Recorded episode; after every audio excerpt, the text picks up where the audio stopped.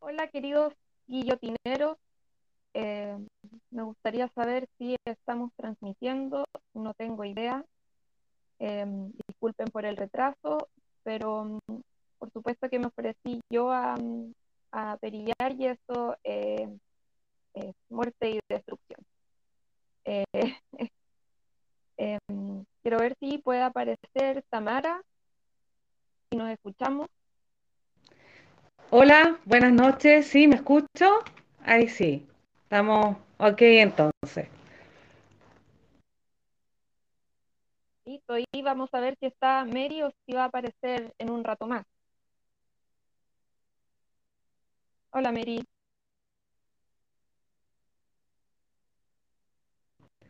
Esto es como el juego de la Ouija, así, a ver si invocamos los espíritus de la Mary. Sí, terrible. Hola, ¿me escuchan? Estoy un poquito mal de internet, así que voy a estar como vos. Estoy acá, hola a todos, hola a todas, hola chiquillas, siempre nuestras peripecias de técnicas, creo que son parte de nuestro programa. Buenas noches, bienvenidos a Minas. Las chiquillas hoy día van a tomar el control, así que voy a estar atenta acá escuchando. Dale, Cata.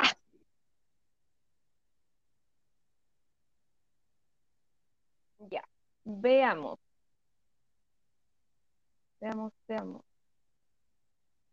Se comprenderán público que yo eh, esto me, me pone mal, entonces me pongo muy nerviosa. Y el otro día, ¿te acuerdas, Tamara, que, que estaba roja, así como que me sube la presión? Los, los casi 40 años. A ver, déjenme ver si logro coordinar imagen. Bueno, el capítulo de hoy eh, vamos a abarcar por fin el tema que está en boga, porque por supuesto es muy importante, la contingencia del país está marcada por la nueva constitución. Eh, ya se entregó el documento original hace la semana pasada, creo, ya no recuerdo bien. Y entonces nosotras vamos a hacer el análisis de eh, cómo se ven los derechos de las mujeres, si están garantizados eh, o si no están garantizados y, cuáles eh, caminos dejan abiertos para que efectivamente eh, las mujeres tengamos algunos de, de, los derechos por los que se ha peleado tanto desde el movimiento de mujeres, como siempre bien dice Tamara.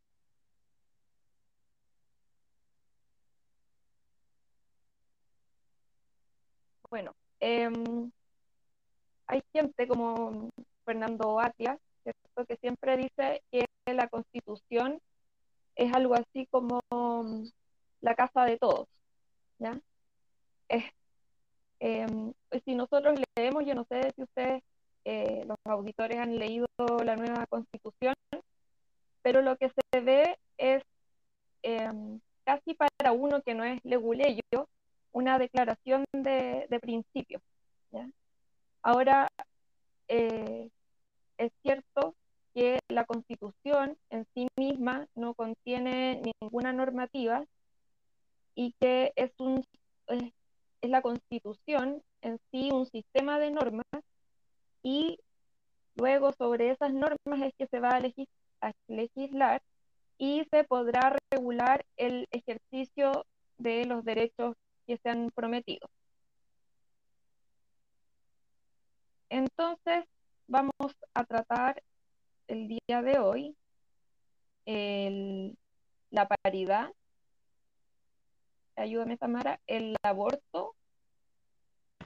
Y el sistema eh, social de, seguridad, algo así se llama, ¿no? Sí, perdón, sistema, no, no recuerdo bien, social, ah, social, de, cuidados. de, cuidados. de cuidados. Ahí está, de cuidados, me cuesta eso, pero por ahí va la cosa. Déjame ver, comprenderán que la pauta me cuesta verla aquí con el celular en la mano. Listo, voy a hacer una pequeña presentación de lo que sería la, la paridad. Eh, bueno, lo que dice la Constitución es que el Estado va a garantizar que tanto en la administración pública eh, se asegure la paridad, pero la paridad no solo entendiendo la inclusión de las mujeres, sino que cada vez que se habla de las mujeres, de su inclusión eh, y su participación, eh, también están los otros géneros representados. Disculpen, ya no me acuerdo la, las nuevas identidad de género.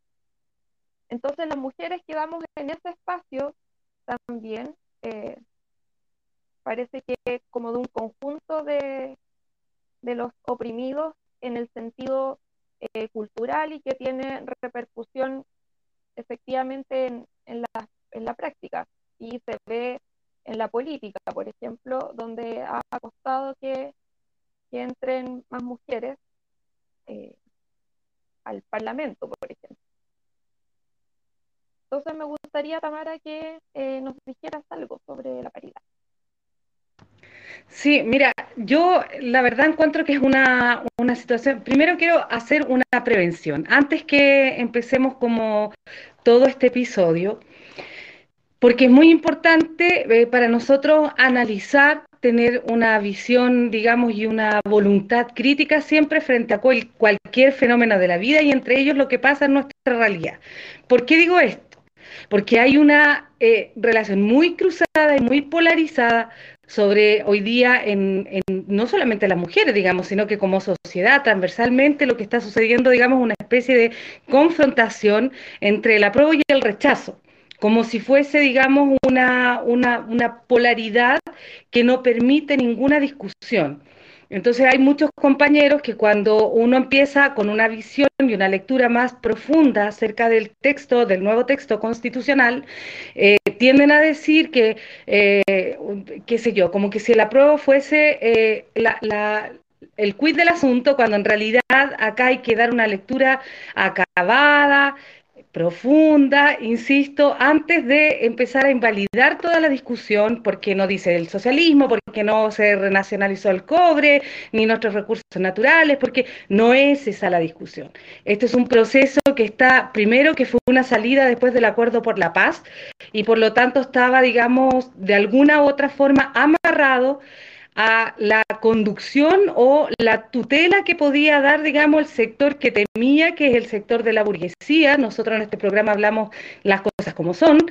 La derecha es una parte, una parte de la representación política de la burguesía, pero hay partidos que también hoy día eh, colaboran y gobiernan para la burguesía, como fue el caso del Partido Socialista, y seguidos, digamos, por el Frente Amplio también eh, con la genuflexión a veces del PC, digamos, frente a ciertas votaciones. Entonces viene este proceso de la convención donde por primera vez se hace una, un, evento, digamos, una, una convención que trae la paridad por primera vez en Chile y en Latinoamérica y que fue muy bullado, digamos, el asunto de la paridad. Respecto de eso, nosotros tenemos que tener claro una discusión. Primero, la política o la orientación de la paridad, cierto, viene desde, desde el año 95, más precisamente en el año 92, digamos, cuando en Europa las exministras y las ministras se eh, juntaron, digamos, para analizar en un encuentro cómo eh, y empiezan a podar esta mm, este nuevo cuño, digamos, la, acuñan un nuevo término que es la democracia paritaria, con la finalidad justamente de tener una participación más equilibrada en toda la institución entre hombres y mujeres. Eso, digamos, ese concepto de democracia paritaria después se concretiza en Beijing, ¿cierto? En 1995, donde se juntan las mujeres de las Naciones Unidas y justamente proponen que la administración pública debiese ser, debiese haber una participación equilibrada entre mujeres y hombres, porque esto podría lograr un mundo más justo y equilibrado para todo el mundo, para todo el mundo, tanto para hombres como para mujeres. Entonces aquí viene la primera discusión que es como un poco le da el carácter también a, lo que nos interesa. Es cierto que las mujeres, y yo creo que aquí nosotras no nos oponemos, por el contrario, incentivaremos todo el tiempo a que las mujeres ocupen no solamente los cargos públicos, sino que los cargos de representación en la clase trabajadora, el sindicato, la junta de vecinos, la, las organizaciones que existen o las asambleas, organizaciones que existen, digamos, de, de hecho o de derecho, para incentivar nuestra participación. Ahora, la cuestión de fondo tiene que ver, digamos, con, con qué institucionalidad entran las mujeres o al servicio de quién esta institucionalidad está armada. Y aquí viene una discusión. Y esto sucedió, digamos, voy a tomar un ejemplo de la convención. Una de las compañeras, eh, Gloria Pinto, me, me, parece que se, se llama, sí, la, la, compañera Gloria Pinto, en la zona norte, no quedó, digamos, porque la compañera, eh, a pesar de su alta votación, se tenía que ceder el cupo de paridad a un compañero que venía, digamos, dentro de su lista. La diferencia era que Gloria Pinto sí tenía un proyecto político, digamos, eh, clasista, con, con, distintas, digamos, propuestas, y en general asumió un hombre donde la, la, los independientes estuvieron como bastante dubitativos frente a muchas normas, dictaciones de normas, votaciones, porque no tenían un proyecto político acabado de fondo. Entonces, cuando nosotros tomamos la discusión de la paridad, es una discusión formal dentro de la institucionalidad, muy formal, porque en realidad, si nosotros consideramos que dentro de la representación de mujeres estuvo Marcela Cubillos, estuvo la Teresa Marinovich, estuvo, qué sé yo, hay muchas mujeres que, que de derecha o mujeres del Partido Socialista, la, la Patricia Politzer, muchas eh, mujeres que entraron, digamos, en esos pactos, pero no representaron los intereses necesariamente de las mujeres, representaron los intereses de una clase, y es la clase que detenta el poder. Por lo tanto, todas las votaciones estuvieron supeditadas, ya la derecha tenía un cupo asegurado, más el comportamiento de, lo, de las votaciones de, del sector del Partido Socialista, eh, eh, incluido algunos independientes, digamos, o del, del FA, que votaron por decir, el Partido Socialista y el FA votaron juntos con los del rechazo, si quieren así decirles, ¿cierto?, en eh, la mayor parte de los proyectos más importantes que se iban a discutir o las normas más importantes que se iban a discutir en la convención. Por lo tanto, insisto, en la primera parte, este principio de paridad que aparece en la nueva constitución y que pareciese de alguna u otra forma como un espejismo es muy avanzado, de alguna u otra forma no deja de pesar que quien representa eso, hay intereses de clase o en beneficio de quien van a representar en las instituciones. ¿Se entiende? Eh, eso esa es mi discusión, digamos, con la paridad, que es una, un, principio que hoy día está en estos gobiernos feministas, progresistas, pero es un principio que justamente no toca ni conglomera, digamos, el gran interés de las mujeres, porque finalmente hay muchos de, de nuestras luchas, de, de, nuestras reivindicaciones, que no están representadas porque justamente lo frenan mujeres de, las clases que, de la clase que detenta el poder. Entonces esa es la primera discusión. No sé si un poco estás de acuerdo, tu cata, o si disientes, por ahí te, cedo para que continuemos con, con esto del nuevo texto constitucional, el texto ya armonizado, ya acabado, digamos, que está incluso que lo venden en todas partes.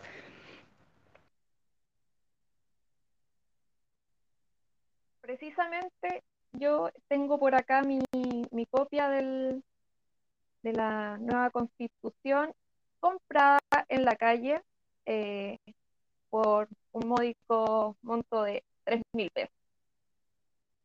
Eh, bueno, quisiera leer los dos primeros artículos, eh, o el primer artículo y sus dos primeros incisos de esta constitución, donde el, el capítulo 1 dice principios y disposiciones generales. Entonces, se presenta esta constitución diciendo que Chile es un Estado social y democrático de derecho. Es plurinacional, intercultural, regional y ecológico. Y el inciso 2 señala, se constituye como una república solidaria. Su democracia es inclusiva y paritaria. reconoce como valores intrínsecos e irrenunciables la dignidad, la libertad, la igualdad sustantiva de los seres humanos y su relación indisoluble con la naturaleza. Aquí ya em, parte diciendo, o sea, ya en la, en la declaración de principios aparece la palabra em, paridad. ¿Ya? Em, sí, siguiendo la línea de lo que tú decías, Tamara, eh, coincido completamente y quisiera profundizar en como históricamente cómo se, cómo se ha dado el giro de la lucha de mujeres a este movimiento feminista eh, que se queda en lo puramente sexista, en lo puramente cultural incluso, y, y deja de lado eh, digamos, las desigualdades económicas y que son precisamente las, principales problemáticas que afectan a la mayoría del, del país. Entonces, eh, tenemos que, en el contexto de posguerra, la segunda, a mediados del siglo XX, eh, se trata de ordenar al capitalismo y se hace a través del estado de bienestar.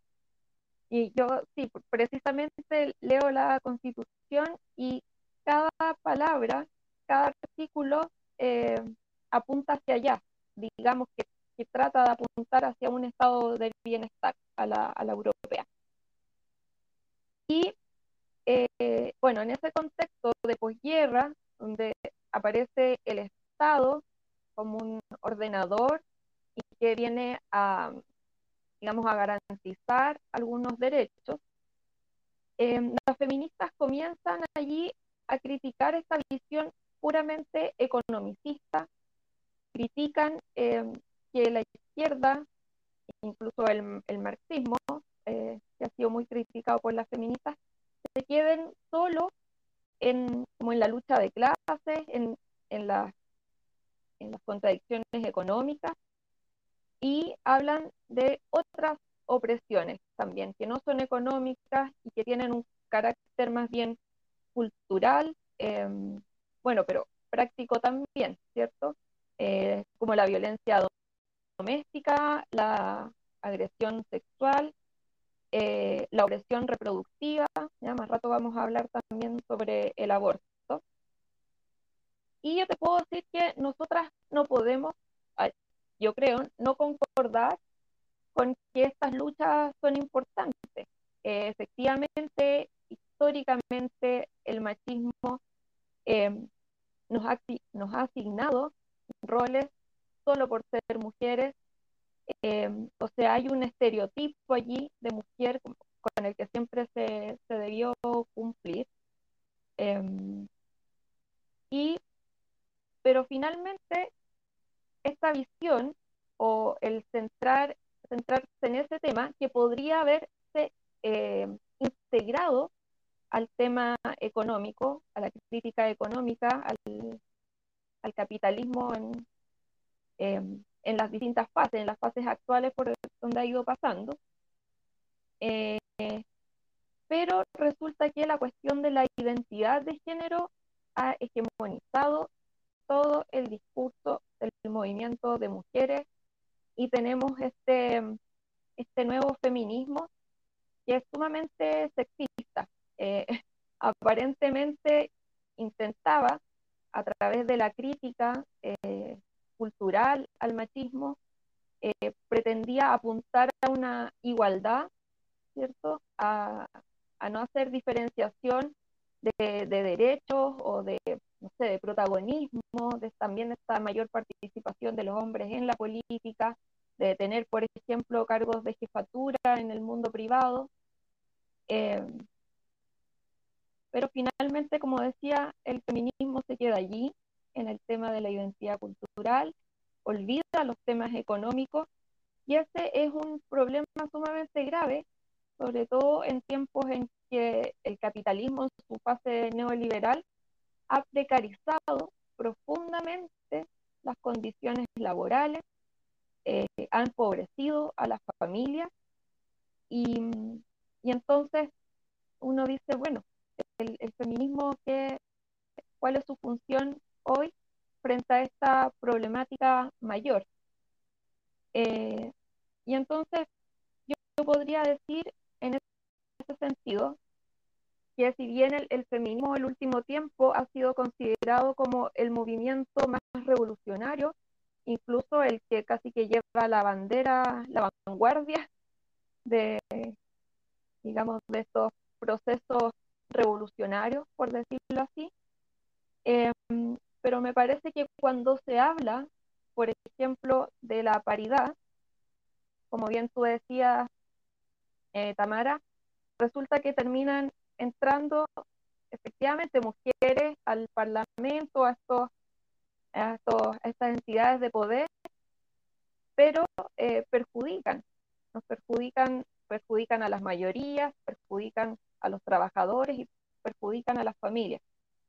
Entonces, al parecer, que el feminismo esté tan centrado, tan centrado en el tema de la identidad de género, yo podría decir, y más adelante eh, quisiera volver sobre este tema cuando hablemos del, del trabajo remunerado. Eh, entonces parece que el neoliberalismo funciona perfectamente con estas demandas. ¿Ya? En realidad, este feminismo con estas demandas de identidad de género no logran, eh, no conflictúan al neoliberalismo. Y por el contrario, eh, podríamos decir que hasta favorece que los grandes poderes económicos continúen eh, oprimiéndonos, y ahí sí que oprimiéndonos materialmente a todos los trabajadores, a todas las familias, eh, porque ocurre este fenómeno que muchas veces desde la izquierda hemos mencionado, que es que este sexismo eh, nos ha dividido a hombres y mujeres. Y eso se ha visto en organizaciones tanto en partidos políticos, eh, partidos políticos nuevos, como también en las asambleas de vecinos. Es, es, eh, se ha visto cómo las mujeres eh, muchas veces de, acallan las voces de, de, los hombres y cualquier gesto, cualquier acto es visto eh, como machista y por lo tanto no se permite que los hombres sigan teniendo una voz válida dentro de la organización.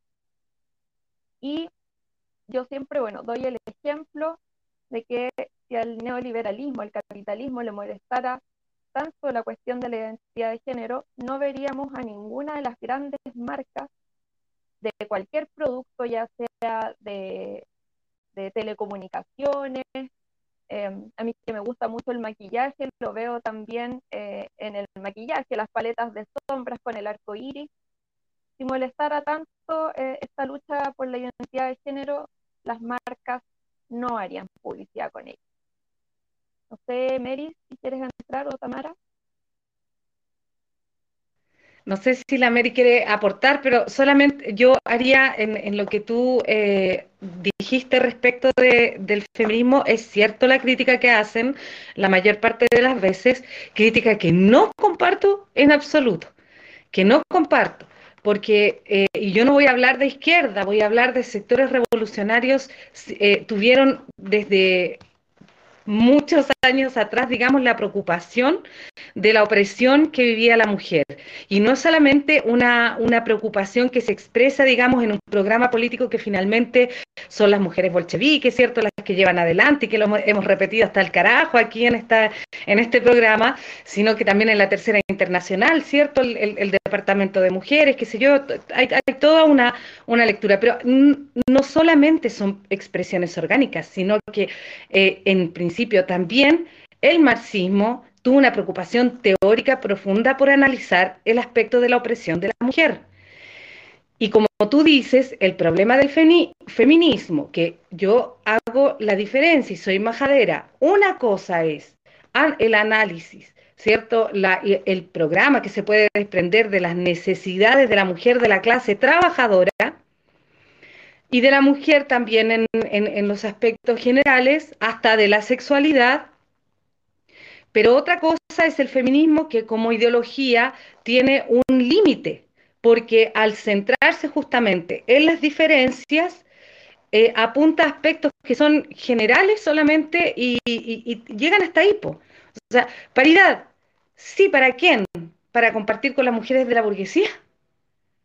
Sororidad, ¿para quién? Con las mujeres de la burguesía, ¿se entiende? O sea, hay, el, por eso insisto, siempre tenemos que ser tremendamente cuidadosos en que el movimiento de mujeres es una cosa y el feminismo es otra, es, una expresión, una parte solamente de aquel gran movimiento de mujeres que, que engloba, digamos, eh, cosas de distintas variantes que pueden ser de orden económica como pueden ser meramente respecto de la opresión que nosotras vivimos y que sí eh, eh, experimentamos, digamos, dentro de una sociedad esencialmente machista, pero también capitalista. No es una abstracción. El, machismo no existe porque sí. El machismo no está, digamos, eh, como un un valor puesto, un tipo de moral, ni un, digamos, es una opresión que se combina justamente con la gran opresión de clase que nosotros vivimos, que es la primera y la más fuerte. Entonces no son criterios economicistas, eso es, eso es, eh, falso, digamos, para lo que afirman las compañeras. Eso, no sé si la Mary quiere entrar ahí para polemizar también.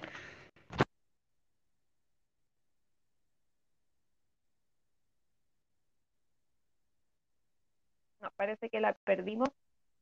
Yo quiero Yo quiero disculparme con, con el público porque eh, estoy transmitiendo desde mi celular y entre, como diría la ministra del Interior, Isia Siches, he estado eh, a puras chambonadas, entonces, y yo tengo muy mal pulso, así que estoy afirmando, eh, casi haciendo maniobras circenses eh, para afirmar el, el celular, porque sepa, público querido, que tampoco fui capaz de, usar el notebook.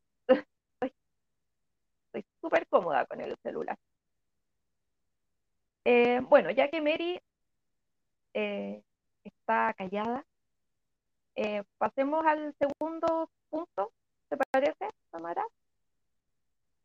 Y vamos con el aborto. Y ahí yo, la verdad es que te voy a ceder la palabra.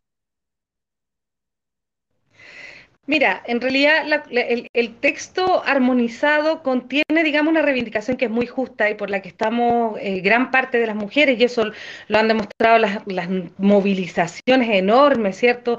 Dos millones de mujeres, qué sé yo, donde una de las reivindicaciones centrales era justamente el aborto libre, gratuito, qué sé yo, educación sexual, integral, ha sido una pelea justa también que han dado las secundarias, eh, principalmente este año, ¿cierto? El inicio del año escolar, vivimos varios episodios donde las secundarias se movilizaron justamente para reivindicar eh, una educación sexual integral y en contra, digamos, de esta educación eh, machista que se da eh, de los colegios y hubo movilizaciones de las carmelianas, ¿cierto?, contra los del Liceo 7, qué sé yo.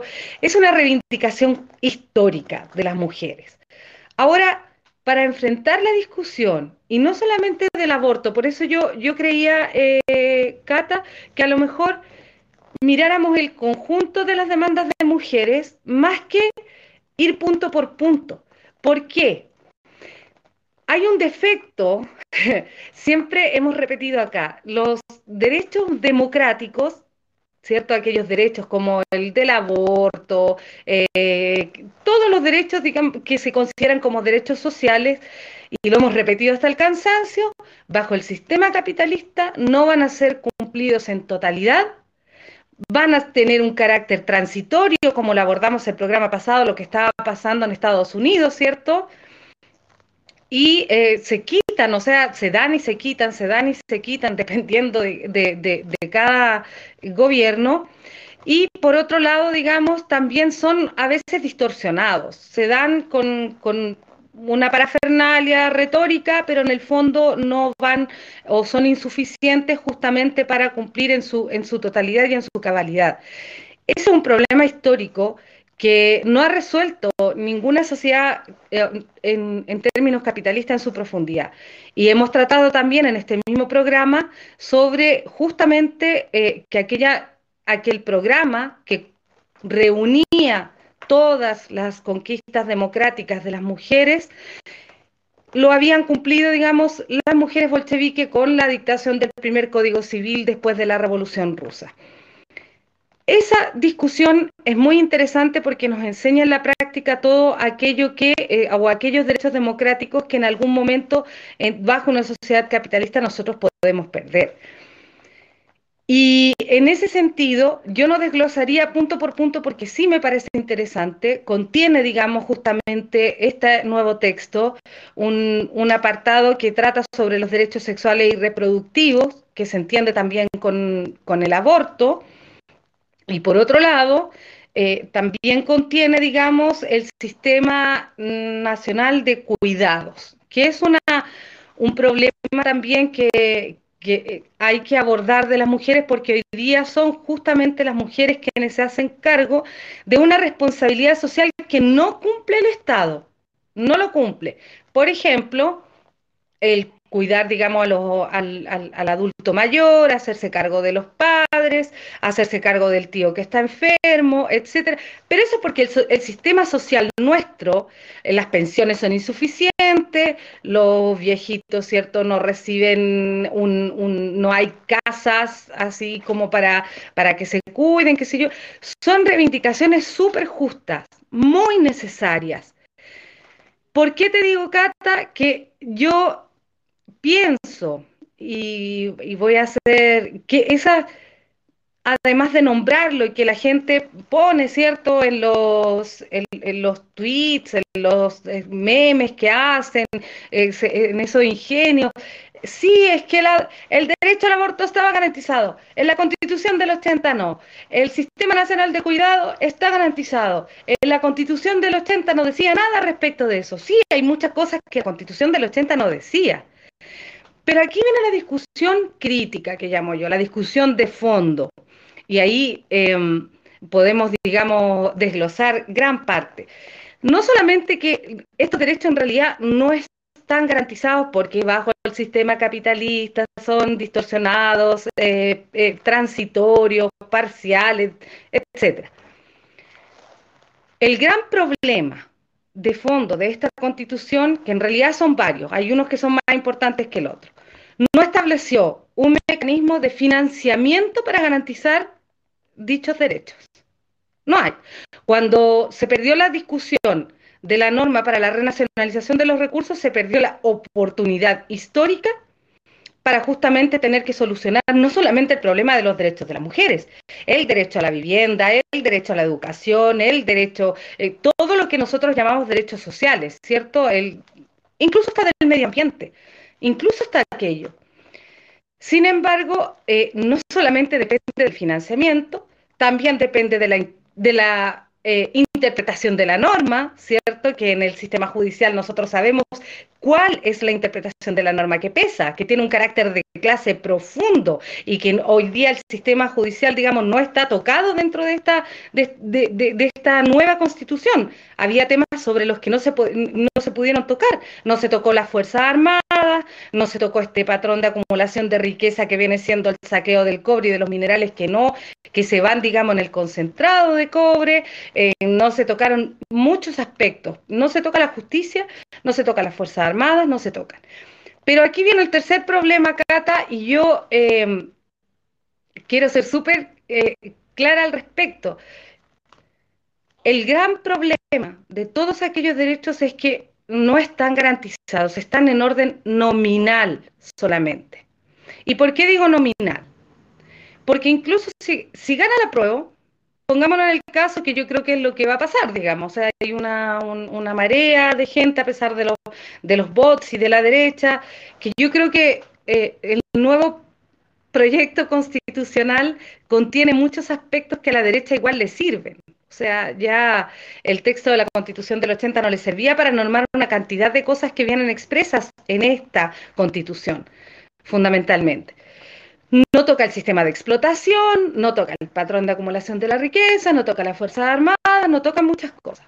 Y lo que toca va a ser, y creo que tú te habrás dado cuenta cuando leíste el texto armonizado, que cuando habla de derechos, primero hay mucha cantidad de reconocimientos. Reconocimientos no son derechos. ¿Ya? Esa e, es, una discusión importante también. Por ejemplo, reconoce que los profesores son una parte, qué sé yo. Es un reconocimiento, no implica, digamos, un derecho en sí.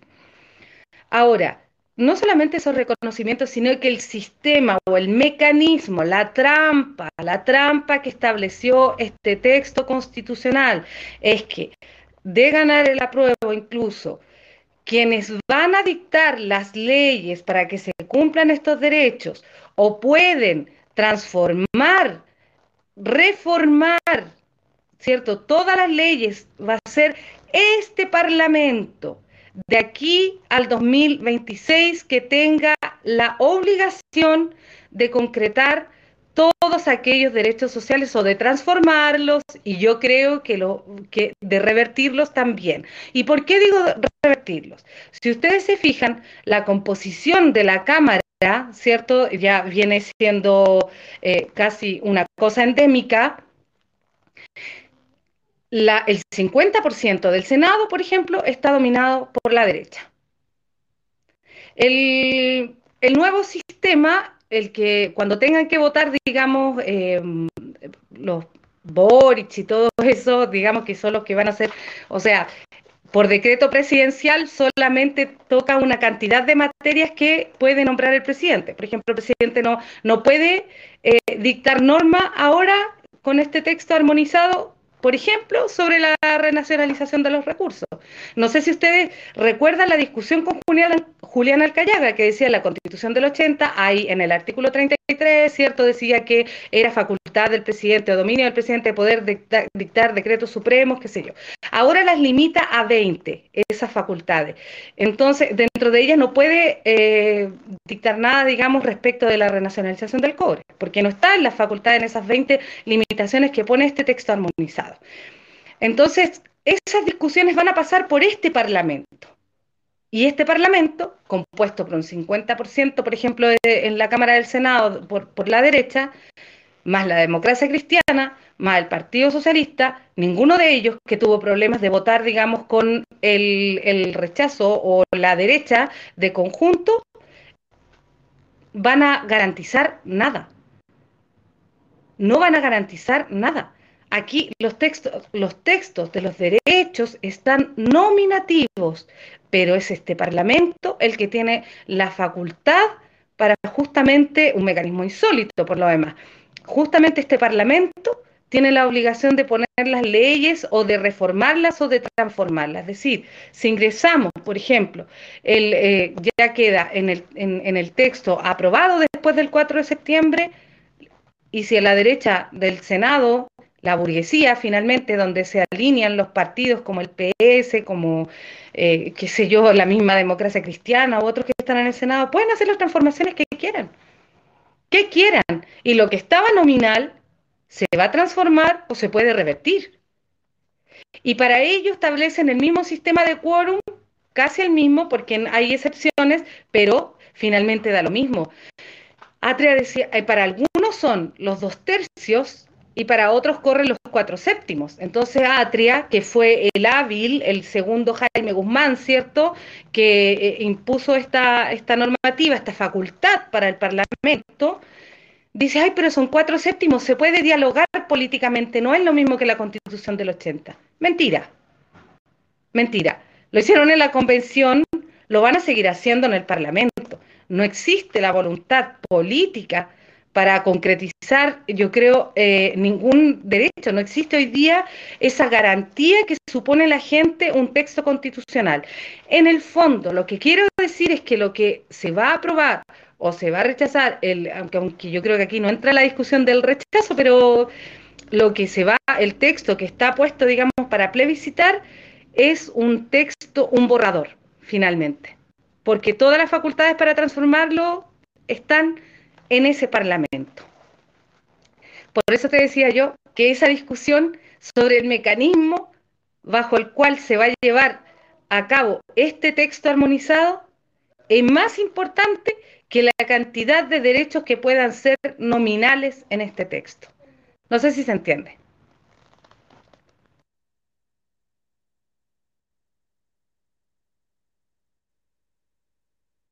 Sí, clarito.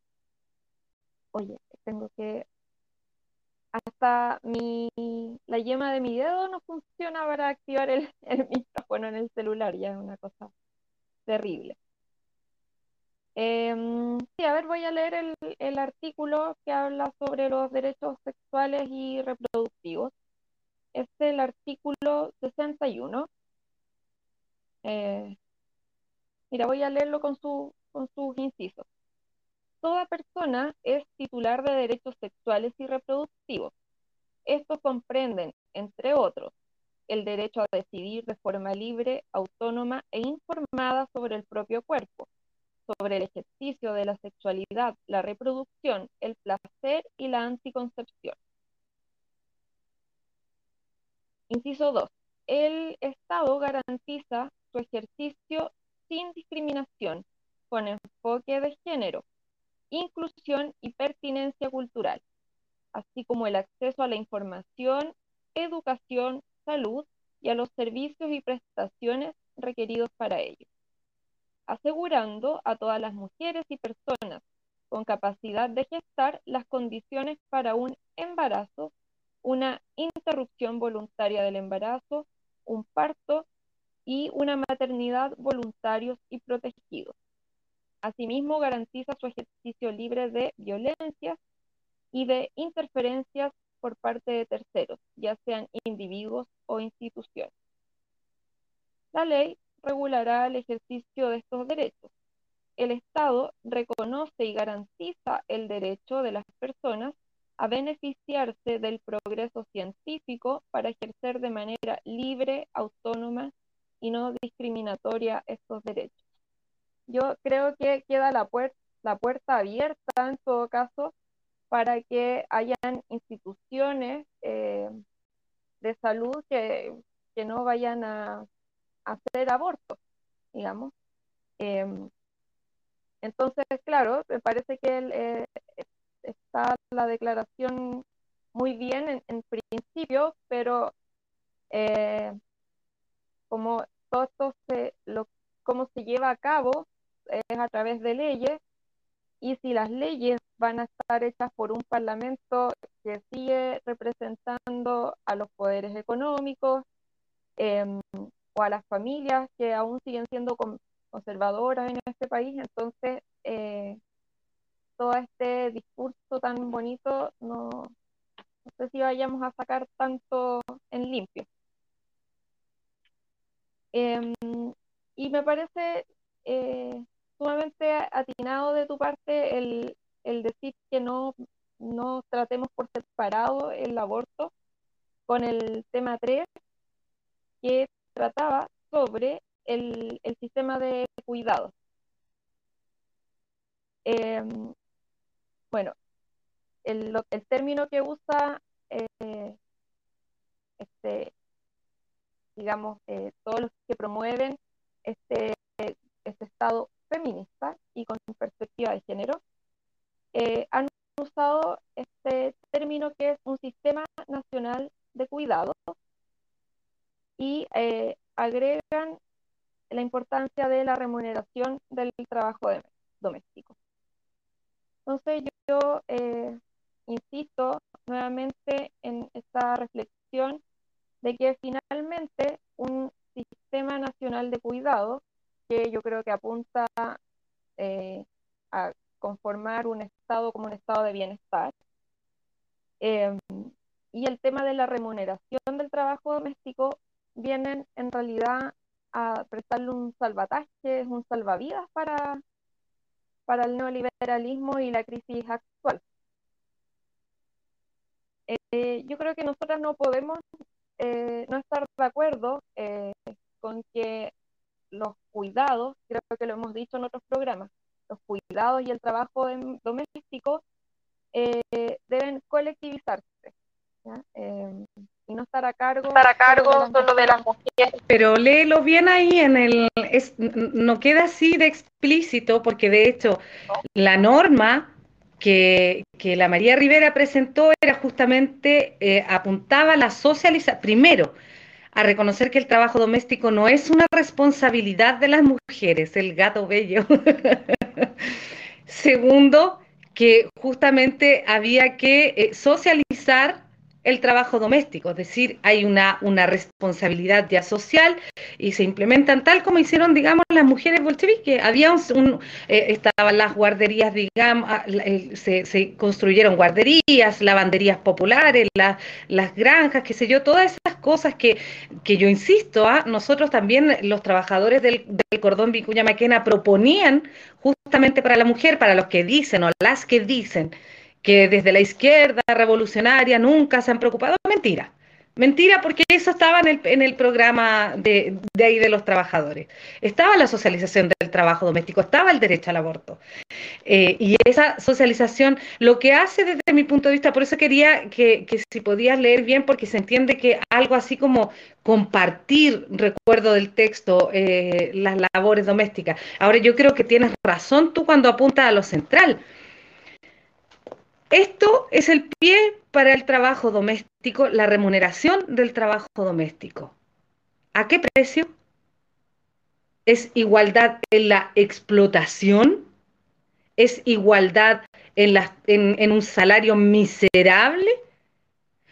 Hoy día la Fundación Sol, justamente yo les comentaba a ustedes anteriormente, sacó, digamos, un, una noticia que me parece justamente atingente para representar o explicarle a la gente qué es lo que es la explotación. La explotación, hemos dicho, no es si tú te sientes más o menos degradado por el patrón de tu empresa, sino es la cantidad, ¿cierto? El valor que se adjudican ellos, la, que hacen una apropiación del valor que genera tu fuerza de trabajo.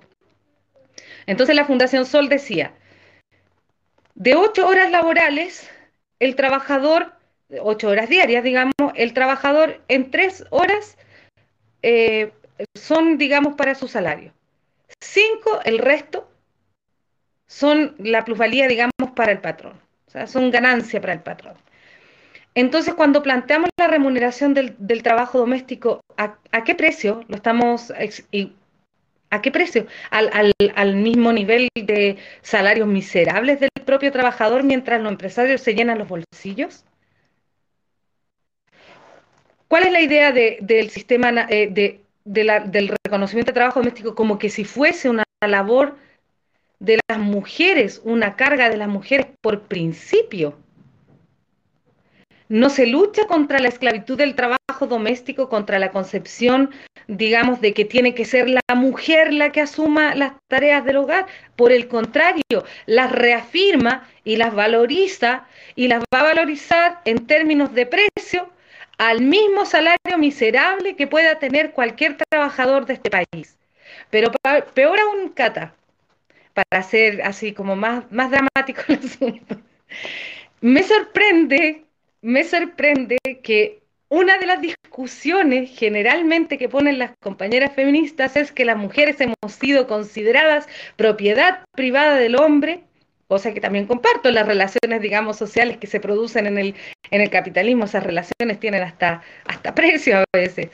Eh, ha sido, digamos, una, un, una pelea desde el movimiento de mujeres en general. No solamente no es patrimonio de la feminista, no es cierto que todas estas demandas son patrimonio de la feminista, las levantan ahora. Ellas antes estaban limitadas al voto, dieron, digamos, distintas peleas el aborto, más parciales, más pequeñas, y digamos fueron las bolcheviques, mucho hace más de 100 años atrás, quienes planteaban todo de conjunto.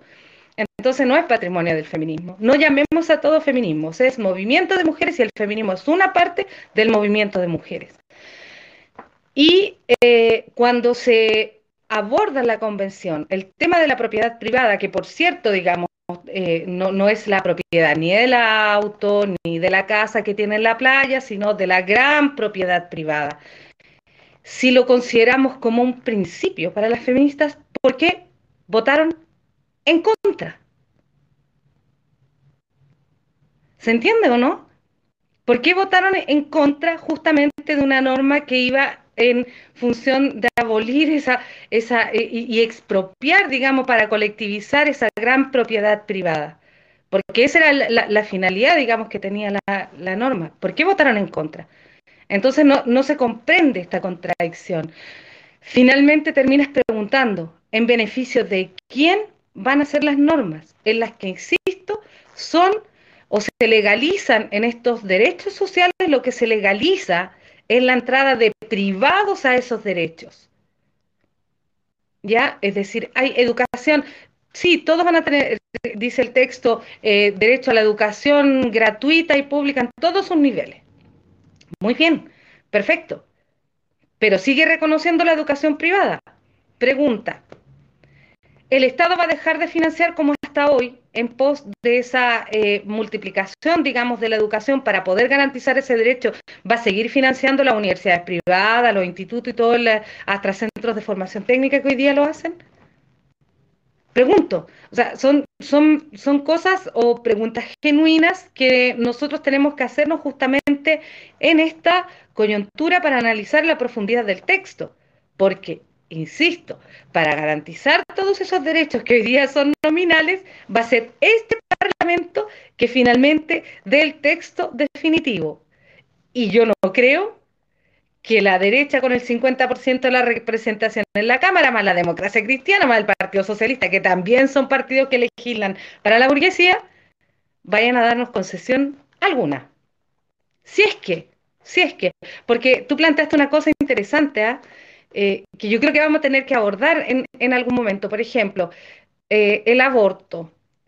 Las mujeres lo planteamos, las mujeres de la clase lo planteamos por una necesidad pero para la moral liberal es un, un, acto de individualidad. Son los sectores conservadores de la derecha los que se oponen, pero la derecha no se compone solamente de sectores conservadores.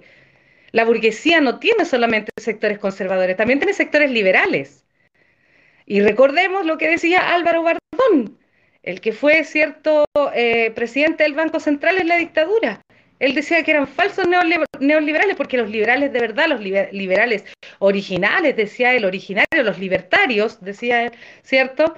Estamos por el aborto, por el uso de la marihuana, por todo, cosa que es cierta. Entonces hay que, eh, no a todos ahí, puede que el aborto, digamos, sea una demanda que se plantee para los sectores más liberales de, de, la, de esta derecha, no así para los conservadores, y ahí habría que ver y hacer cálculos. Lo cierto es que ningún cálculo en esa cámara va a pasar por nosotros, ya está dispuesto. No sé, ahí planteo, digamos, interrogantes. Tú vas ahí, veo comentarios, no sé si tú, Cata, eres buena para eso, yo no veo ni, ni nada aquí en, la, en las letras. Sí, todos esos movimientos de, cabeza que hago es precisamente por trato de, eh, de moverme yo, de ver mis apuntes y de ver algunos comentarios. Eh, bueno, está nuestro querido Kenny Brighton, que nos acompaña en todos los programas.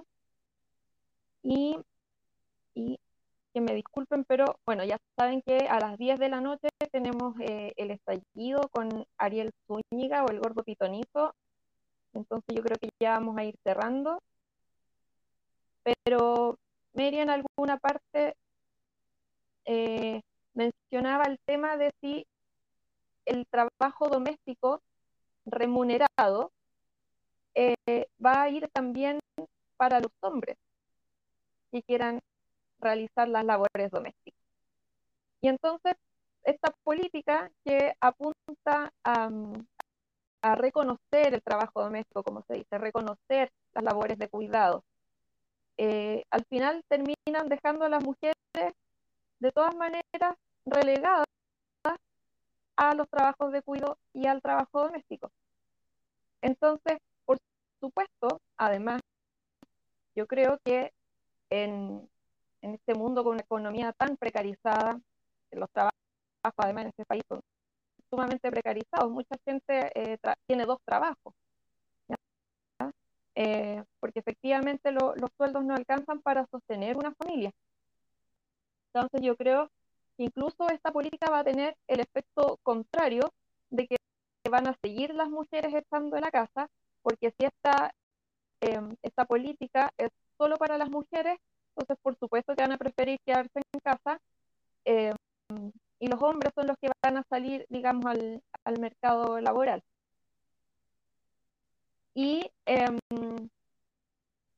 y bueno, también eh, y está el tema de la maternidad, que siempre como nos dice Mary, eh, parece que hoy día hay como una oleada en contra de la maternidad, porque está, está este cuestionamiento a los roles que, eh, que históricamente el machismo nos ha asignado.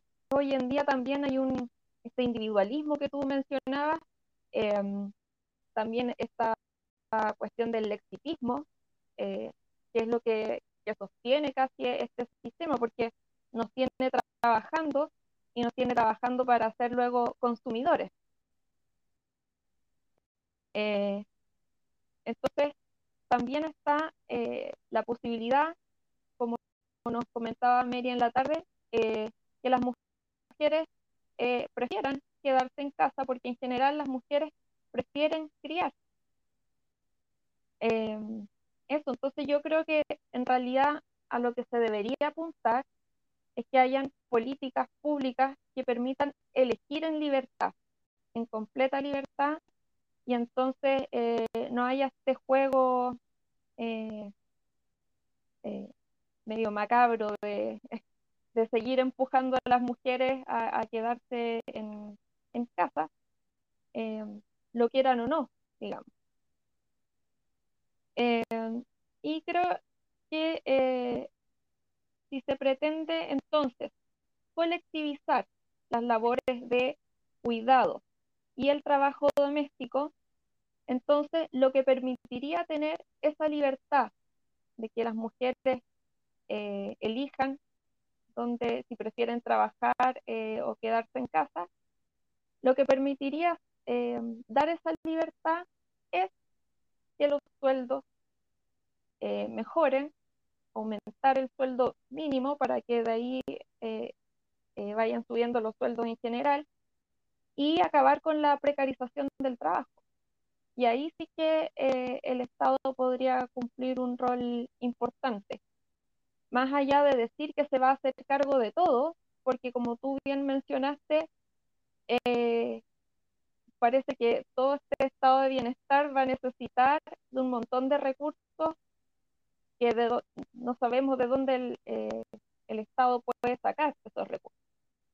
Cata, yo, eh, dos cosas. Yo creo que no va en función de un estado de bienestar esta nueva constitución. Pareciera, pareciese.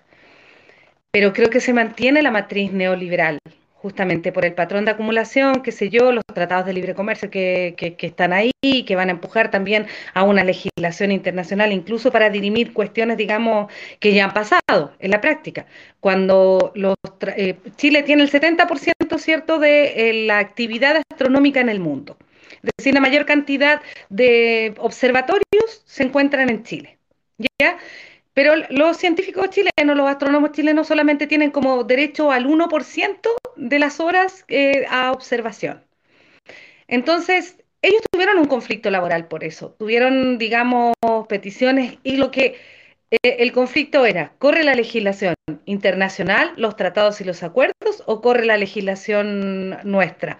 Y fue un embrollo, porque eso justamente va a ser o va a suceder cuando todos los que los tratados, Chile es uno de los países que tiene mayor cantidad de tratados de libre comercio hoy día en el mundo, van justamente a hacer caer la letra, digamos. Si firmamos el TTP-11, que ya hay avance y que en, en febrero, ¿cierto?, de este año se unió el Reino Unido, qué sé yo, ya no está solo Canadá, ahora empiecen a entender un poco Canadá, hay mineras canadienses en Chile, eh, la gira presidencial se inicia en Canadá, no se inicia en el, no sé, en Nigeria, se inicia allá.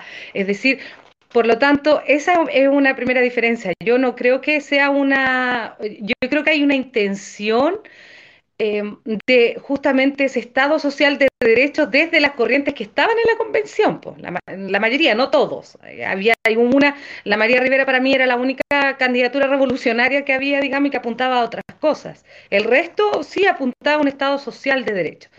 Pero la constitución, este nuevo texto armonizado, mantiene la raíz neoliberal. Hay cosas que no se tocan y, y no era facultad de esta convención porque estaba un poco tutelada, ¿cierto?, por los mismos eh, de siempre, a, un sistema de quórum también y porque justamente eh, no podía tocar en efecto los tratados de libre comercio. Pero la segunda discusión es que yo creo que todo lo que tú dices, ni siquiera mi diferencia, y ahí yo voy a polemizar contigo, es que para mí no se soluciona con políticas públicas, para mí se soluciona con el socialismo. Y si quieres lo discutimos, digamos, en otra ocasión más extendida cuando nosotros hablemos de esto, porque de verdad... Eh, es muy importante esta, esta discusión, es así de profunda, digamos. Así que eso, no te molesto, a ver si la Mary se, se atreve ahí, como veo, solamente MJ en el, ahí en la línea blanca donde aparecen los comentarios. Oye, está muy activo el chat y me quiero disculpar con el público. Es que de verdad que no me, entre mis apuntes y, y, el celular que me tiene loca, la verdad, y me tirita mucho la mano. Entonces, eh, eh, no puedo, no puedo leer los mensajes, pero hay eh, también hay una está interesante porque veo que ha entrado alguien que no es de Ultronia. Y voy a aprovechar de saludarla. Marcela Rosen. Eh, que le vamos a agradecer que, esté acá, que esté aportando con ideas distintas de las de nosotros. Y por el tiempo, eh, no voy a eh, eh, aprovechar de llevar esta discusión que es súper interesante respecto de las políticas públicas y de la y bueno y la y el socialismo así que eh, eso anotémoslo y lo dejamos pendiente para yo creo que para el próximo programa ya yo creo que ahí vamos, Oye, ahí al, al, al meollo. Claro, la MJ está diciendo, y Boric tuvo que salir a pedir disculpas a las mamás por el postnatal de mierda eh, de emergencia que sacó. Y es cierto, ayer había mucha rabia, digamos, de las mujeres que están maternando porque en realidad eh, no, o sea, eh, no sé, hay niños de un año que se enferman, no de los seis meses. ¿Cachai? No, no, no tenía, ni, digamos, o solamente a una parte de las mujeres que hoy día están maternando. Entonces había había harta rabia eso en el mundo de las mujeres con, con, las medidas anunciadas por Boric. Así que ojo ahí, podríamos hacerlo en el próximo programa, a ver ahí si, si nos vamos con esa crítica. Yo quiero, eh, bueno, contarle al público, ya cerrando, que tenemos una cuenta de Instagram como programa, que es Entre Minas Podcast, así todo junto. Y entonces, eh, vamos a castigar a quienes no son las empleadas del mes.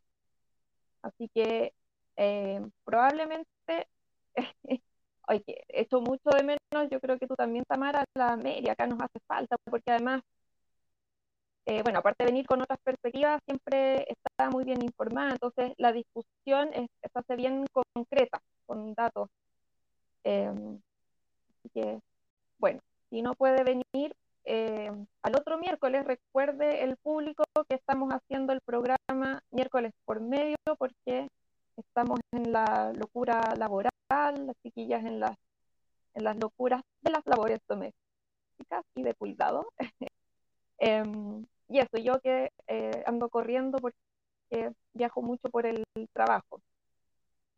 Eh, eso, dejar los invitados a, revisar nuestro Instagram porque yo creo que eh, vamos, también a, subir, a ir subiendo algunas de, de, nuestras opiniones sobre contingencia, así que voy a aprovechar de comprometer en público a Mary para que esas opiniones que ella a veces da desde su Twitter o desde su cuenta personal de, de Instagram, que las comparta con, con todos nosotros. Eso. Oye, una, una última aclaración, ¿ah? Eh, que escuché en otro programa, me parece que en el, el que justamente no- nos precede, eh, que Julián Alcayaga había estado en otro programa de Radio Guillotina, lo recordamos, Julián Alcayaga estuvo en este programa de Entre Minas, así que si quieren buscar la entrevista, está ahí en todo lo que la Cata hace, digamos, eh, en nuestras redes o en YouTube o en donde sea, lo pueden encontrar, es muy interesante y yo les recomiendo, a ver si podemos seguir profundizando ese tema también, que es muy interesante. Sí, está, está parto la nueva constitución. Eh, entonces, eh, acuso recibo de lo que dice Tamara y voy a dejar en el Instagram, en la, en la bio, que le dicen, eh, el enlace de este programa con Julián Alcayaga. Cerramos entonces, nos despedimos de la audiencia. Muchas gracias por estar ahí, pese a las dificultades técnicas, a los retrasos. nos disculpamos por ello. Disculparme yo también porque debe ser terrible estar viendo a alguien que le tirita a todo momento la, la imagen. y eso, nos vemos en dos miércoles más. Muchas gracias, Tamara. Gracias a ti, Mary, Cata. Mary, A ver si, la, porque la Mary se está anunciando como para el otro miércoles, así que dice lo lo prometido. Así que si, si contamos con su fuerza, vamos el otro miércoles, yo no tengo problema. Así que eso. Yo te agradezco, Cata, la paciencia igual, todo. Así que me despido desde aquí. Cata cierra el programa. Yo, eh, ella tiene esa misión. Bueno, un gusto siempre estar con Tamara en realidad y con nuestra audiencia. Yo la verdad es que estaba súper, ya me había amurrado con las dificultades técnicas y, eso, pero muy contenta de, de poder abrir la discusión eh, con Tamara siempre. Y entonces nos despedimos y quedan como unos tres minutos para que comience el estallido con el gordo pitonizo, Ariel Zúñiga, eh, que a ver cuánto dura el capítulo de hoy. El capítulo pasado duró como más de cuatro horas. Así que si nosotras nos ganamos el premio Fidel Castro Awards, eh, la verdad es que eh, Pitonizo eh, se gana como 20 Fidel Castro Awards eh, en su versión platino. Nos despedimos. Muchas gracias a todo el público. Chao, chao.